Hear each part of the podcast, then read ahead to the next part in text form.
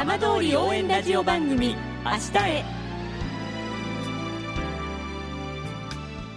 時刻は5時1分になりました。今週も浜通りの情報をお届けする浜通り応援ラジオ番組明日へのスタートです。まずは今週の浜通りニュースです。震災と原発事故の被害と教訓を伝えるため福島県で初の震災遺構として整備が進められていた浪江町立請戸小学校の校舎が24日から一般公開されることになり開館記念式典が行われました。海岸から300メートルの場所にある請戸小学校は震災で津波に襲われ児童と教職員は高台に避難し無事でしたが校舎は2階の床付近まで浸水しました。校舎は震災遺構として津波が到達した時刻の午後3時37分で止まった時計や剥がれた壁などが保存されています。さて毎週土曜日のこの時間は浜通りのさまざまな話題をお伝えしていく15分間。震災と原発事故から10年半。ふるさとを盛り上げよう。笑顔や元気を届けようと頑張る浜通りの皆さんの声。浜通りの動きにフォーカスしていきます。お相手は森本洋平です。どうぞお付き合いください。浜通り応援ラジオ番組明日へ。この番組は地球を守る未来をつくる東洋システムがお送りします。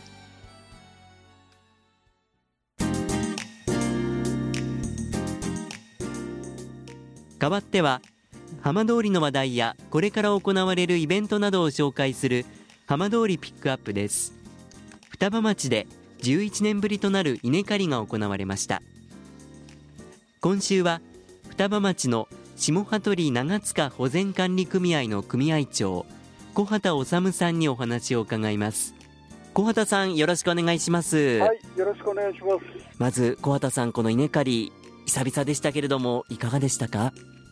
はい。あのー、下服部長塚保全管理組合は、ええ。えー、令和元年にあのうちの方の地区があ除染水田と畑作畑の除染が完了をして、ええ。えー、令和2年から保全管理組合を立ち上げをして、えー、仕事を始めたところでございまして、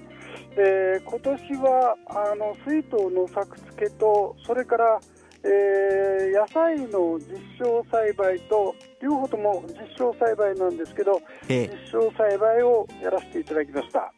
で先般はあのー、水筒の稲刈りというようなことで、ええ、11年ぶりの稲刈りをさせていただきました。本当に冠無量の中で、えー、稲刈りっていうのを半分以上忘れてましたけど、えー、思い出しながら、えー、一生懸命やらせていただきました。今年のその試験栽培ですがその稲、はい、えお米の出来というのはいかがでしょうか？あ米の出来は大変良かったです、はい、あの春先から天候にも恵まれまして、生育も順調でしたし、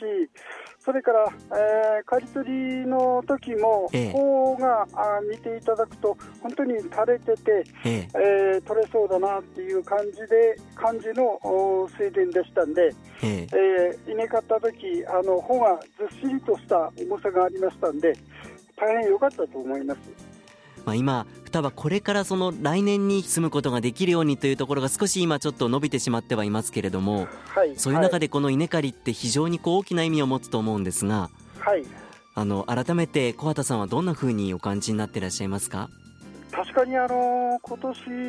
あの水田をやらせていただいて稲刈りまでやらせていただいたのは本当に大変ありがたいんですけど、ええ、実は来年からもう本当は水筒作付けをしたいんですが、え、水が来ないためにちょっと来年は水筒作付けできない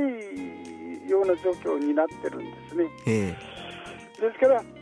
早く浪江町の大垣ダムダムからの水が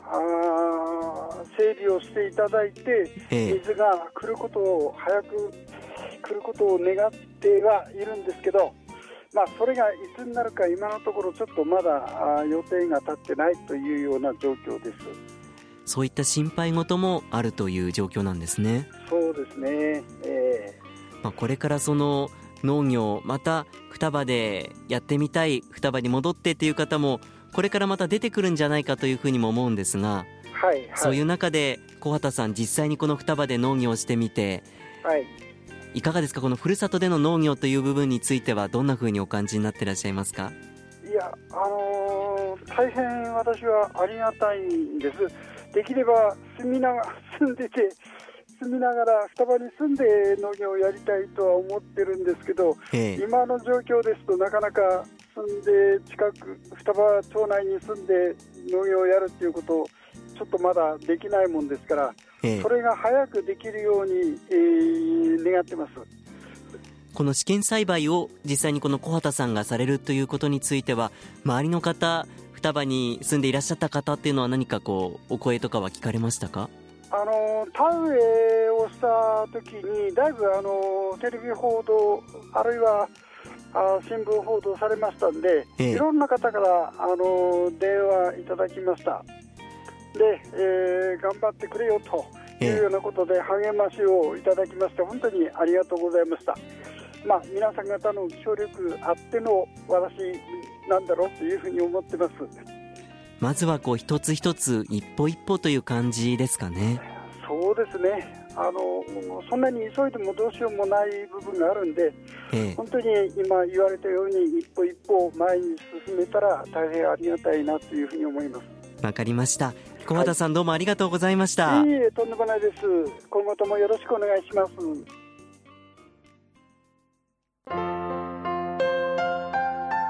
浜通り応援ラジオ番組明日へ